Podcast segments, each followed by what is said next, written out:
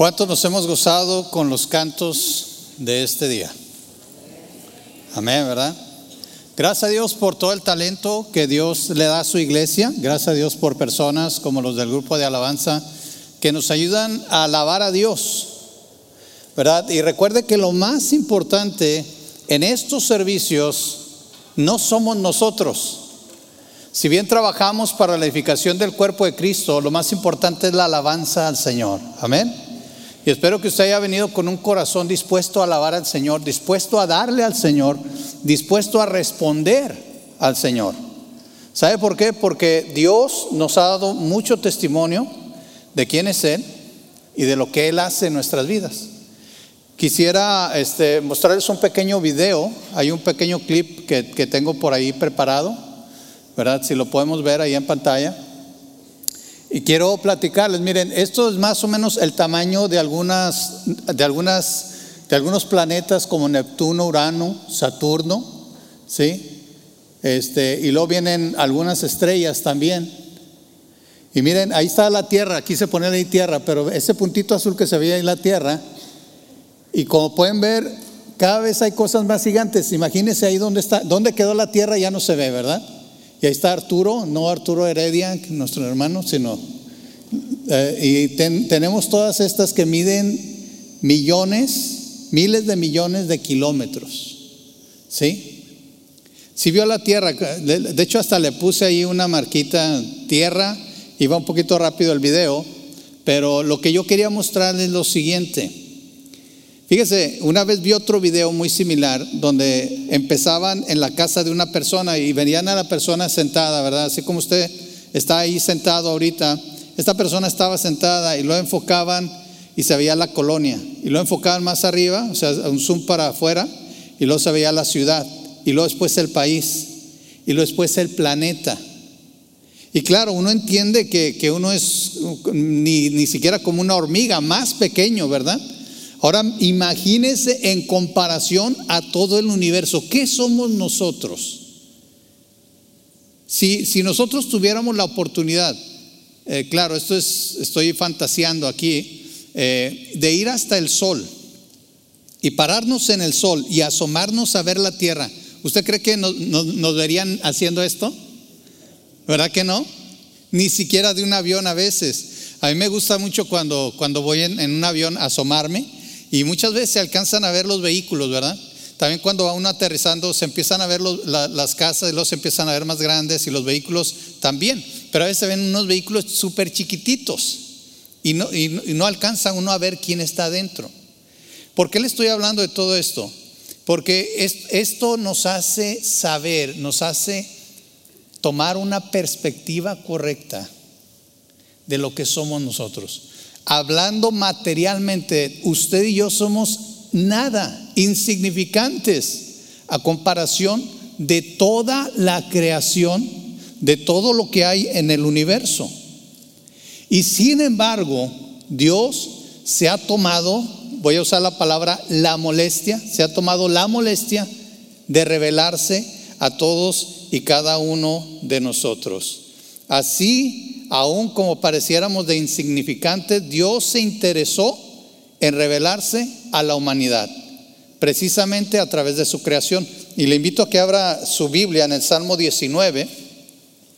Vamos a estar leyendo del Salmo 19 y vamos a empezar con los versículos del 1 al 6. Y fíjese bien lo que dice Salmo 19, versículos 1 al 6. Los cielos proclaman la gloria de Dios y el firmamento despliega la destreza de sus manos. Día tras día no cesan de hablar, noche tras noche lo dan a conocer. Hablan sin sonidos ni palabras. Su voz jamás se oye. Sin embargo, su mensaje se ha difundido por toda la tierra y sus palabras por todo el mundo.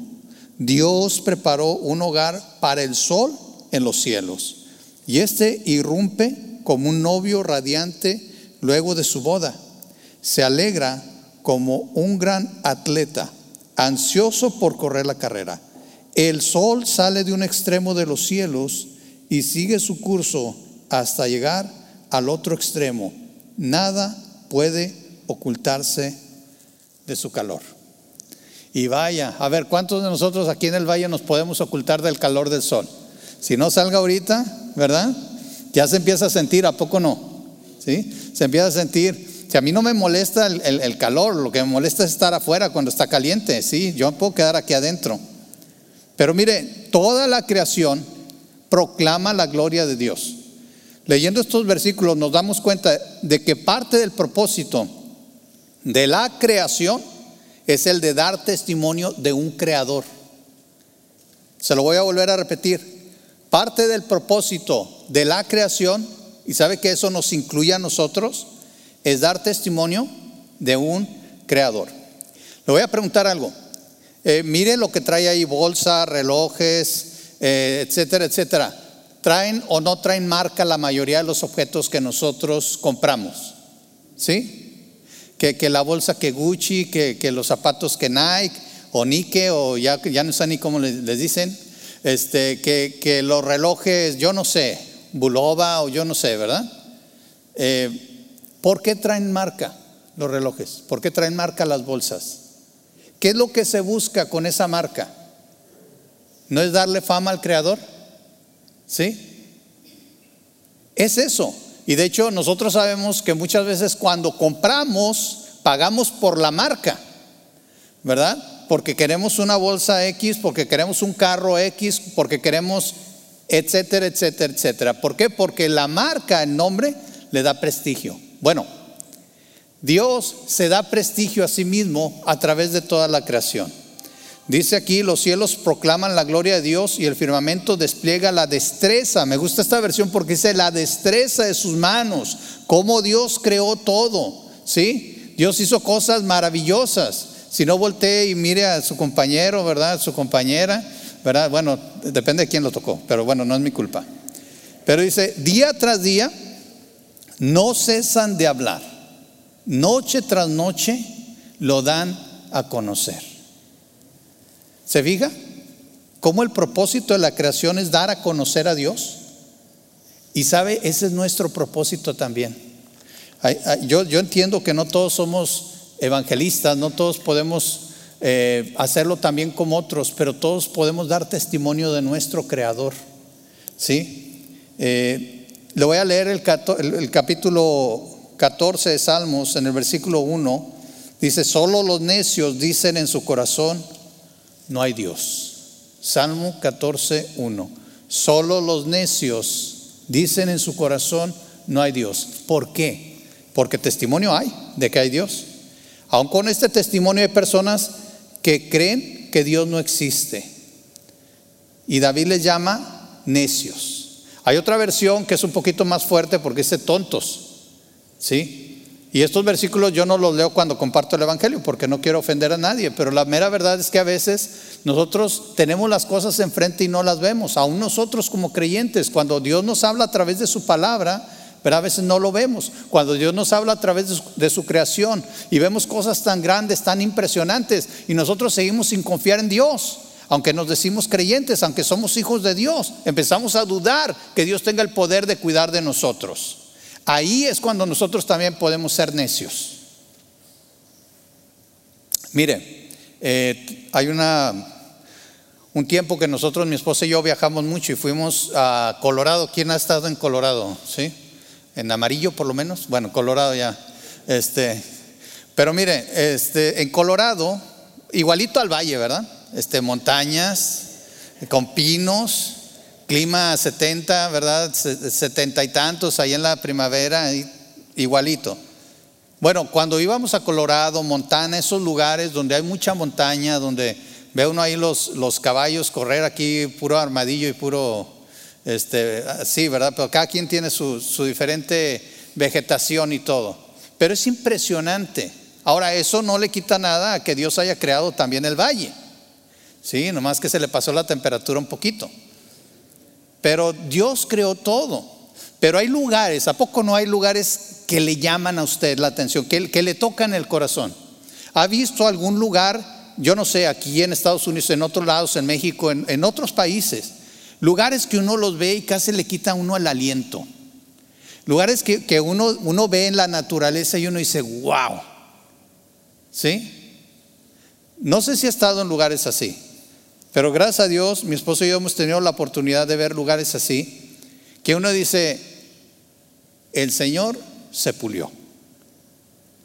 Toda la creación nos habla sin palabras. Dice el Salmo que nos hablan sin palabras de la, de la grandeza de Dios. El sol mismo, el sol mismo sale y nos alumbra todo el día. Ahora, cuando uno está chiquito, uno piensa que el sol se apaga, ¿verdad? Cuando se acaba el sol, dice uno, pues ya se apagó. O yo pensaba así, a lo mejor usted no. Pero el sol sigue trabajando, el, sol sigue iluminando. El sol sigue su camino, ya sabemos que la tierra también gira y todo, y gira alrededor del sol, y, va girando y nos va dando luz. El sol sigue alumbrando otras, otras, otras partes del mundo hasta que regrese. Mire lo que dice la Biblia del versículo 3 en adelante. Hablan sin sonido ni palabras, su, voz jamás se oye. Dice eh, también... Eh, Dice aquí los siguientes versículos, cuando habla del sol, nos dice que Dios preparó, versículo 4, Dios preparó un hogar para el sol en los cielos, estoy en la segunda parte, y este irrumpe como novio radiante luego de su boda, se alegra como un gran atleta ansioso por correr la carrera. El sol sale de un extremo en los cielos y sigue su curso hasta llegar al otro extremo. Nada puede ocultarse de su calor. Hablando de calor, si se le hace caliente y se va a poner más, lo siento, ¿sí? No es profecía, es que ya he vivido aquí en el valle, en el valle varios años, ¿sí? ¿Le ha pasado que va en el carro y luego de repente ve el termómetro y hasta el termómetro está sudando en el carro, ¿sí? 110, 106 y se sienten como 116, ¿verdad? Y adentro del carro, cuando lo dejó en el sol, hombre, se sienten como 140, ya no hay ni, ni cómo hacerle uno para sentarse y manejar. Pero mire, eso no es nada. ¿Sabe que el Sol está a la distancia perfecta de la Tierra?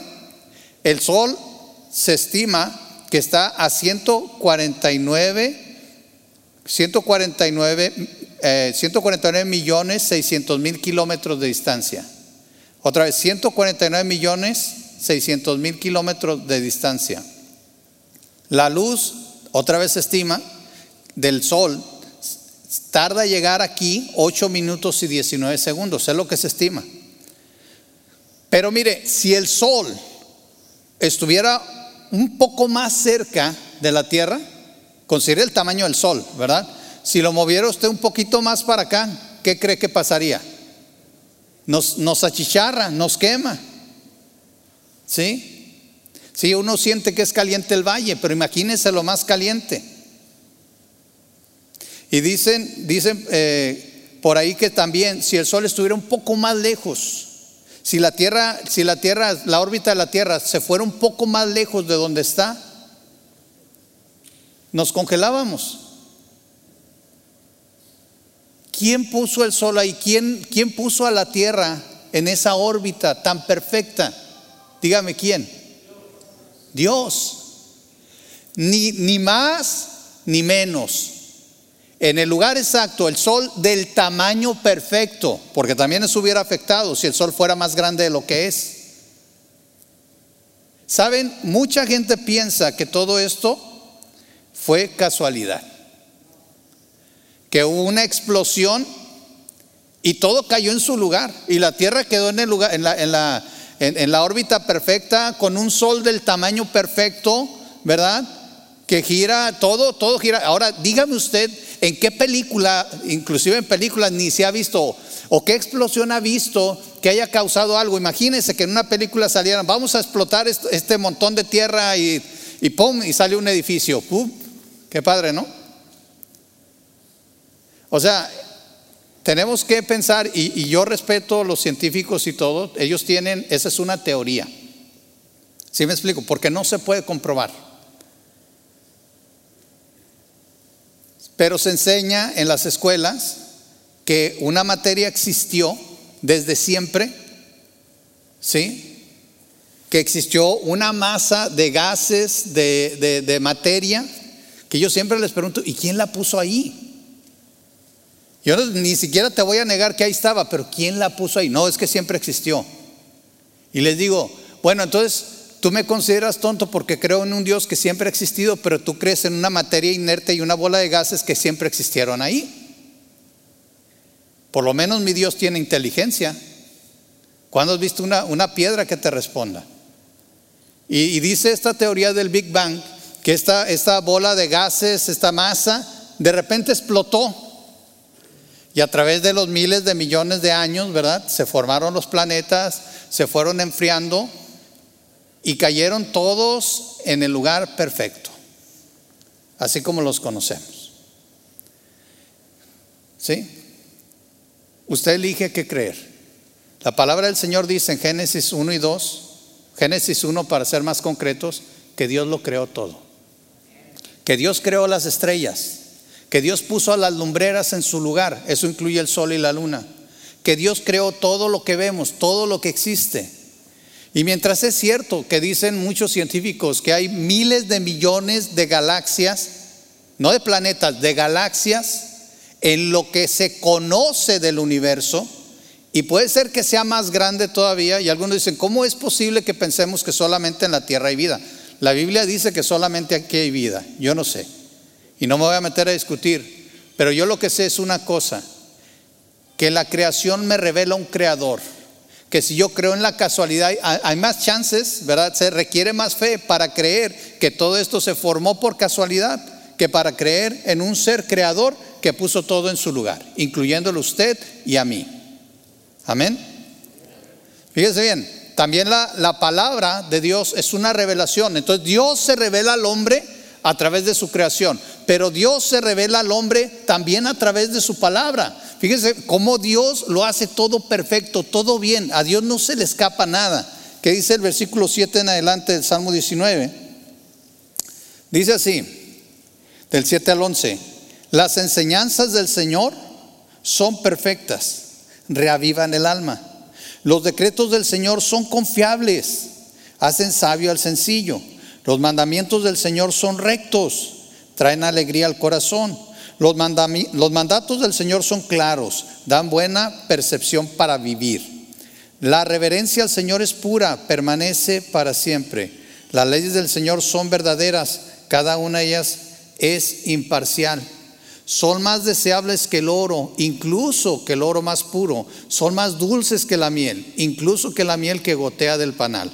Sirven de advertencia para tu siervo, una gran recompensa para quienes la obedecen. Se fija cómo el Señor se brinca, se brinca de hablar de la naturaleza a su palabra. Porque son las dos maneras en que Dios se revela a nosotros. Eh, si hablamos teológicamente, lo primero sería la revelación natural. Cuando Dios se revela a través de su palabra, y eso lo habla también Pablo en Romanos capítulo 1, eso se llama revelación natural. Cuando estamos hablando de la Biblia, eh, trae su Biblia por ahí en celular o algo, esta palabra es la revelación especial de Dios. Es como Dios se revela a todos y cada uno. Sí, podríamos dividirlo de esta manera. Dios revela su presencia a través de la naturaleza. Dios revela que hay un creador a través de la naturaleza. Pero a través de la palabra Dios revela su santidad, Dios revela su carácter. Entonces ahora no solamente sabemos que existe un Dios, pero sabemos cómo es ese Dios. Sabemos lo que ese Dios quiere, sabemos lo que ese Dios puede hacer, sabemos lo que ese Dios busca en nuestras vidas, sabemos lo que ese Dios está tratando de decirnos a través de su naturaleza. Mire, yo saqué una pequeña lista aquí de lo que dicen estos versículos de la palabra de Dios. Nos dice primero que la palabra de Dios es perfecta. ¿Sí? La palabra de Dios es perfecta. No solamente eso, nos dice que la palabra de Dios es recta. Si entendemos eso, no, no se desvía, es recta. La palabra de Dios es clara. Ahora sí, sabemos que hay pasajes difíciles de entender y el mismo Pedro lo dice, que aún Pablo escribe cosas difíciles de entender, pero el, Dios nos ha dado el Espíritu Santo para revelárnosla. Es verdadera, ¿Qué quiere decir? No tiene mentira. La palabra de Dios nunca nos va a mentir. Es imparcial. ¿Qué es esto? Esta palabra me llamó la atención. Quiere decir que Dios me habla igual a mí que le habla igual a usted. Nunca un, mandato de Dios va a ser diferente para usted que para mí. Yo no puedo decir que porque yo estoy aquí como pastor, ese mandato no aplica a mí. No, aplica igual. ¿Sí? Dios no mira estatus, Dios no, mira dinero, Dios no mira este, cuánto conocimiento tienes. Si Dios dice no robarás, es para todos. No es para el pobre nada más ni para el rico nada más. Es para todos. ¿Sí? Y fíjense bien, la palabra de Dios tiene efectos benéficos en la vida de las personas que la aprecian. Si se fijó, nos dice ahí que la palabra de Dios reaviva el alma. ¿Sí lo notó? Cuando se sienta triste, cuando se sienta agotado, cuando se sienta mal, vaya a la palabra de Dios. Dios va a reavivar su alma. Hacen sabio al que no lo es. Ahí dice, hace sabio al sencillo, ¿verdad? Quiere decir, usted puede ser una persona sabia para la vida. No estoy hablando de que ya con esto va a entender todas las matemáticas universales, no. Estoy hablando de que en cuanto a cómo vivir y vivir de una manera que le agrada a Dios, usted puede ser una persona muy sabio, muy sabia, si va la palabra de Dios. Advierte al hombre. La palabra, ¿sabe por qué a mucha gente no le gusta ir a la Biblia? Porque la Biblia confronta y le dice al hombre, estás mal, y el hombre no quiere oír, el hombre no quiere oír eso. La palabra de Dios te confronta. ¿Sabes por qué a veces no te gusta leer la Biblia? Porque, ¿Por qué? Por eso. ¿Sí? La palabra de Dios advierte al hombre, lo confronta, pero también la palabra de Dios es recompensa. La palabra de Dios trae recompensa a los que obedecen y confían. ¿Sí? La palabra de Dios es confiable, sabia. ¿sí? Nos hace sabios. Ahora, por esta razón el salmista, no sé, ¿a cuánto les gusta el oro? A nadie le gusta el oro. Bueno, yo que les iba a regalar tantito. ¿eh? Bueno, ¿a cuánto les gustaría tener esos lingotes que aparecen ahí? ¿Eh? Bueno, podemos añadir uno más si quieren. Fíjense, el oro es algo muy valioso. Hay naciones cuya economía están basadas en el oro que tienen. Pues dice la palabra del Señor que nosotros deberíamos de tener la palabra de Dios más valiosa que el oro, como algo más deseable que el oro. Como algo más deseable que el oro. Yo creo que todos sabemos que hay que juntar para nuestro retiro, ¿verdad? A lo mejor los más jóvenes no piensan en eso, pero los que ya estamos entrando a cierta edad ya estamos pensando en cuando estemos chocheando, ¿verdad? Decimos, ya que pidamos las chopitas y todo eso pues ya estamos pensando en un retiro. Y el creyente nunca se va a retirar de ser creyente y nunca se va a retirar de compartir el Evangelio y de servir al Señor. Pero la verdad es que un día tal vez ya no podamos trabajar como podemos trabajar hoy. Y por eso nos preocupa el futuro económico. Pero sabes, no abandonemos la palabra de Dios por estar tan ocupados por pensar en un futuro que no sabemos si va a llegar. Decía una persona, o, más bien, no quiero que luego digan, el hermano me dijo que tratara la palabra de Dios como oro, lo voy a poner en la caja fuerte hasta la próxima semana. No, sí, ese sería un, mal ejemplo, una mala aplicación. Hay que leerla, hay que sacarla, hay que valorarla. Sí, por ahí conocí una, me platicaban de, de una persona que tenía mucho dinero y siempre lo estaba contando. Y siempre iba y lo contaba, iba y lo contaba pues no iba a crecer, ¿verdad? Era lo mismo, pero le gustaba verlo. Bueno, así nosotros deberíamos ir a la palabra de Dios. Ahora, la miel. ¿Qué dice de la miel? Que la palabra de Dios debería ser para nosotros más dulce que la miel. La miel que gotea, esa, esa foto me gustó, así la miel cayendo. Yo sé que hay, hay gente que no le gusta la miel, pero la Biblia lo usa también como un elemento porque en aquel tiempo en Israel pues era muy preciada. Es, una fuente de energía, tiene muchas propiedades, es muy buena para la salud. Y, con los, los, pocos avances médicos que se tenían en aquel tiempo, pues todavía inclusive hay remedios caseros que utilizan la miel. O sea, es buena. Al menos que sea empachado con miel, entonces sí ya no le va a gustar. Pero Imagínese comer la miel, dice ahí, es más, más dulce que la miel que se escurre del panal. Imagínese estar comiendo así, poner la mano y agarrar la miel, ¿verdad? Sin abejas, claro. Ahí, comer la miel. ¿Habrá cosa más pura? ¿A cuántos no les ha tocado que les venden miel de abeja pura? Sí, le ponen hasta 100% virgen y lo es pura azúcar con agua. ¿Sí? Bueno, eso está adulterado. Pero la palabra de Dios no, la palabra de Dios no está adulterada.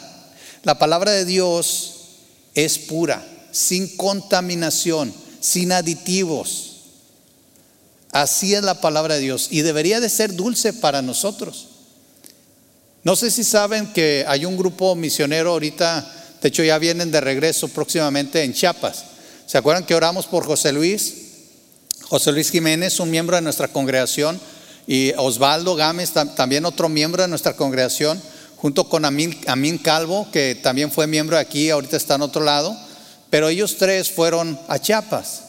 ¿Saben que gracias a Dios 59 personas en Chiapas se entregaron a Cristo? Amén. Pero ¿sabe que es la, la mejor noticia? Llevaron, llevaron Biblias en el idioma, o debo decir el dialecto de las tribus con las que están trabajando allá. Por primera vez, óigame bien, por primera vez, 60 personas recibieron la Biblia completa en su idioma, en su dialecto. Imagínense el gozo que han de haber tenido estas personas, porque antes era pura traducción, ¿sí? Del español al idioma. Y alguien les leía y les traducía. Pero ahora ellos pueden tomar la Biblia y pueden escudriñarla por sí mismos. Hermanos, ya se nos olvidó el gozo de poder abrir la palabra de Dios, de tener la Biblia en nuestro idioma. Nosotros tenemos abundancia. Puede ser en el celular, puede ser en la tablet, puede ser físicamente y tenemos montones de versiones de diferentes traducciones y a veces traducciones y a veces diferentes versiones de la Biblia. Y, no leemos ni una. Qué triste, ¿no? Qué triste. Qué triste. Que mejor la Biblia se está empolvando. Que no la, no la reconozcamos como algo más deseable que el oro o algo más dulce que la miel. ¿Sabe? La única ocasión en que la palabra de Dios no es tan dulce es cuando estamos en pecado. Es cuando andamos mal. Entonces no es tan dulce, ¿verdad? Pero ¿sabe que ese es el propósito? Dios se revela a través de la creación. Dios se revela a través de su palabra. Pero toda esa revelación es para afectar nuestras vidas. Es para revelarse a sí mismo. Es para revelar nuestras faltas. Es para hacernos ver quiénes somos delante de Dios y que lo necesitamos a Él. Tenemos la revelación de la naturaleza, tenemos la revelación de la palabra, pero tenemos en base a todo eso la revelación de Dios en nuestras vidas. Fíjense bien cómo dicen versículos 12 y 14, 12 al 14, perdón, del capítulo 19 de Salmos. ¿Cómo puedo conocer todos los pecados escondidos en mi corazón? límpiame de estas faltas ocultas. Libra a tu siervo de pecar intencionalmente. No permitas que estos pecados me controlen. Entonces estaré libre de culpa y seré inocente de grandes pecados. Que las palabras de mi boca y la meditación de mi corazón sean de tu agrado, oh Señor, mi roca y mi redentor. ¿Se fija cómo va de la naturaleza a la palabra de Dios, a la persona? ¿Sí se fijó? Cuando uno lee estos salmos, si uno no conecta, uno dice, bueno, ¿y por qué se brinca así? De repente está hablando acá del sol y luego de repente se va la palabra y luego de repente el salmista dice que, que no puede conocer sus pecados. ¿Qué tiene que ver eso con la Navidad? Decimos, ¿verdad? Pues tiene mucho que ver. La naturaleza nos habla de la existencia de un Dios, recuerde. Pero la Biblia nos habla del carácter santo de Dios. ¿Y qué pasa cuando vemos la santidad de Dios cara a cara? ¿Qué pasa? Imagínese que usted vive en un cuarto oscuro y usted no sabe ni qué hay en el cuarto y usted anda topando con cosas y se empieza, empieza a agarrar y se empieza a embarrar de todo. Y un día alguien de repente viene y prende la luz y usted se ve y se ve sucio. Y tal vez usted no lo esperaba, usted no esperaba verse así. Y saben, cuando nos vemos en un espejo, bueno, a mí me pasa, yo no sé, yo no, no alcanzo a verme lo que hay en mi espalda. Entonces tal vez me veo de frente y digo, ay, ¿y cómo ando atrás, verdad? ¿Cómo me veo de atrás? Bueno, es lo que dice el salmista. El salmista dice, límpiame de estas faltas ocultas. Básicamente, el único que nos puede ver en nuestra totalidad, el único que conoce nuestro interior, el único que sabe exactamente con lo que estás luchando, con lo que estás haciendo, es Dios. Y para que entendamos esto de, faltas ocultas, lo que, lo que quiere decir el salmista es que muchas veces nosotros le fallamos al Señor sin saberlo, sin estar conscientes, porque a veces no conocemos toda la escritura y hacemos cosas que pensamos que son normales, pero que la Biblia dice que no está bien. Para ponerle un ejemplo, nosotros, bueno, aparte que somos bien buenos para justificarnos, ¿verdad? No es que tú no entiendes, no es que tú no sabes. Espérate, o sea, si la Biblia dice que está mal, está mal. Como, ¿Se acuerdan que vimos que la Biblia es imparcial? O sea, claro que Dios sabe por lo que estás pasando. Claro que Dios sabe cómo, cómo te está yendo. Pero Él dice, pero estás mal, hijo. Estás mal, hija. ¿Sí? Y fíjense bien, para entender lo que es una falta oculta, es como si usted va manejando por una calle aquí en McAllen, Edinburgh Mission, y usted va a 40 millas y lo para el oficial y, le dice, y usted le dice, ¿qué pasó oficial? Bueno, es que va a exceso de velocidad. Pero voy a 40, no voy rápido. Sí, pero esta zona es de 20 millas. Y usted le dice, bueno, pero yo no sabía. ¿Qué le va a decir el oficial? Ah, bueno, váyase. ¿Verdad que así le va a decir? No, le va a decir, bueno, para que no se le olvide, ¿verdad? Aquí está el ticket. Sí, aquí está la multa. ¿Y se le va a olvidar? No se le va a olvidar. A lo mejor va a volver a ir rápido ahí, pero va a ir ahí. A ver si no me ve el policía, ¿verdad? Bueno, la ignorancia no justifica la falta. Y eso es aún con la palabra de Dios. Que no lo sepa no significa que deja de ser pecado. Eso es lo que está diciendo el salmista. Señor, si te fallé y no me di cuenta o no sabía que eso era una falta delante de tus ojos, líbrame de estas faltas ocultas, límpiame de estas faltas ocultas. ¿Sí? También Dios nos deja saber cuando un pecado nos controla. ¿Qué es lo que dice el versículo 13? Eh, Libra a tu siervo de pecar intencionalmente. No todo el pecado, no todo el pecado son accidentes. Porque luego nos queremos hacer las inocentes palomitas, ¿verdad? No, es que, ¿qué podía hacer? Me han dicho, hermano, es que, ¿qué podía yo hacer? Pues correr, no pecar. Siempre hay opción.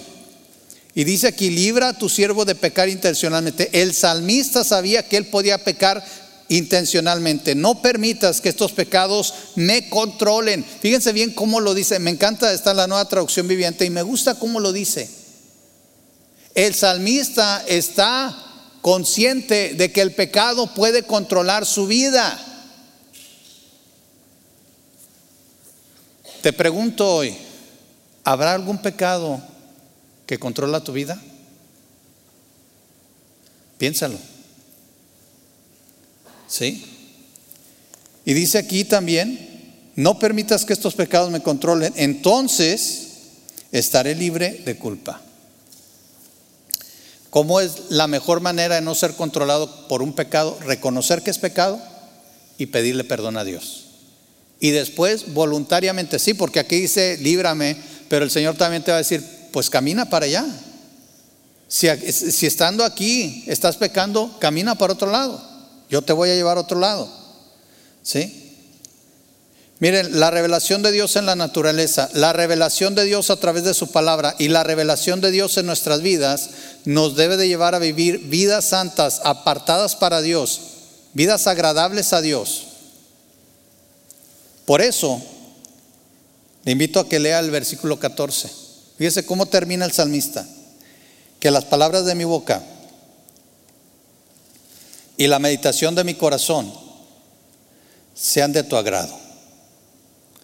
Oh Señor, mi roca y mi redentor. Dice también otra parte de la escritura que de la abundancia del corazón habla la boca. ¿Se ha fijado en eso?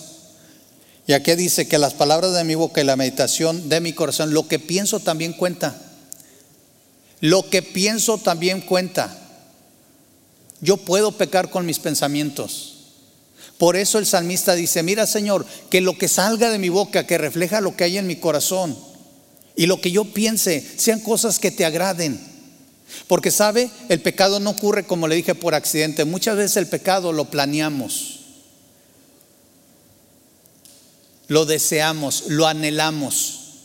Y por eso dice el salmista, no quiero que sea así. Quiero que aún mis pensamientos te agraden. Como una aplicación, tenemos que llegar a esta conclusión. No hay, no hay excusa, no hay excusa para negar a Dios. Seas una persona que no cree en Dios, seas un creyente, la revelación en la naturaleza nos dice que hay un creador. La revelación en la palabra nos habla de la santidad de Dios. Y eso trabaja en nuestras vidas al punto que nos rendimos a Él o lo rechazamos porque no nos gusta lo que Dios nos revela de nosotros mismos. Así que debemos de reconocer también el pecado en nuestras vidas, no debemos de negar el pecado, debemos reconocer a Dios, buscar nuestra santidad a través de buscarlo a Él en su palabra y en su creación. Yo te quiero invitar a que contemples la creación de Dios y que reconozcas su grandeza que veas en ella su majestad, que estudies la palabra de Dios sabiendo que la palabra de Dios es más, más deseable, más valiosa que el oro, que la plata, que es más dulce, que es más dulce que la miel. Pero si la palabra de Dios te sabe amarga, entonces mira tu vida, ve a Dios, pídele al Señor que te muestre lo que está mal en ti que te muestre estos pecados ocultos, que te ayude a no ser controlado por el pecado. Pídele a Dios que obre en tu vida para bien, para que tanto lo que tú hables, para que tanto lo que tú pienses sea de agrado al Señor. Pídele al Señor que te libre de pecar cada día. El Señor es fiel. El Señor es poderoso. El Señor es misericordioso. ¿Qué dice el Señor? Si tus pecados fueran rojos como la, la grana, como la nieve serán emblanquecidos. ¿Verdad? Tenemos que entender que el Señor puede limpiar cualquier pecado si lo confesamos. La sangre de Cristo tiene poder. Y lo único que falta es que vayas delante de su trono, te arrodilles a Él y le pidas perdón y el Señor te va a levantar. Y entonces vas a poder glorificar a Dios con tu boca, con tus pensamientos. Les invito a que nos pongamos en pie.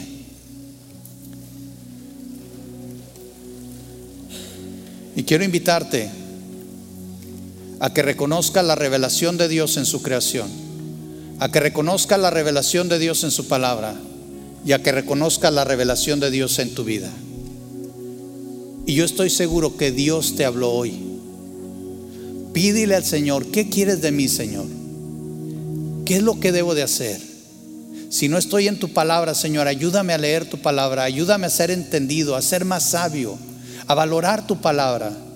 Si hay alguien que necesita rendirse a Cristo y pedirle al Señor que sea su Señor y Salvador, puedes hacerlo hoy. Hoy es el día aceptable para salvación. Y si el Señor te está mostrando pecados en tu vida, ve a Él. Él te perdona. Vamos a orar. Señor, te agradecemos tanto por tu palabra. Te agradecemos por tu creación, que nos revela que hay un creador. Te agradecemos por la Biblia, tu palabra, Señor, que nos revela tu santidad y tus propósitos. Y te agradecemos por la obra del Espíritu Santo en nuestras vidas, la obra de tu palabra que nos revela nuestra condición. Ayúdanos, Dios, a entender esta revelación y permitir que obre en nuestras vidas conforme a tu propósito. Gracias, te damos en el nombre de nuestro Señor Jesucristo. Amén.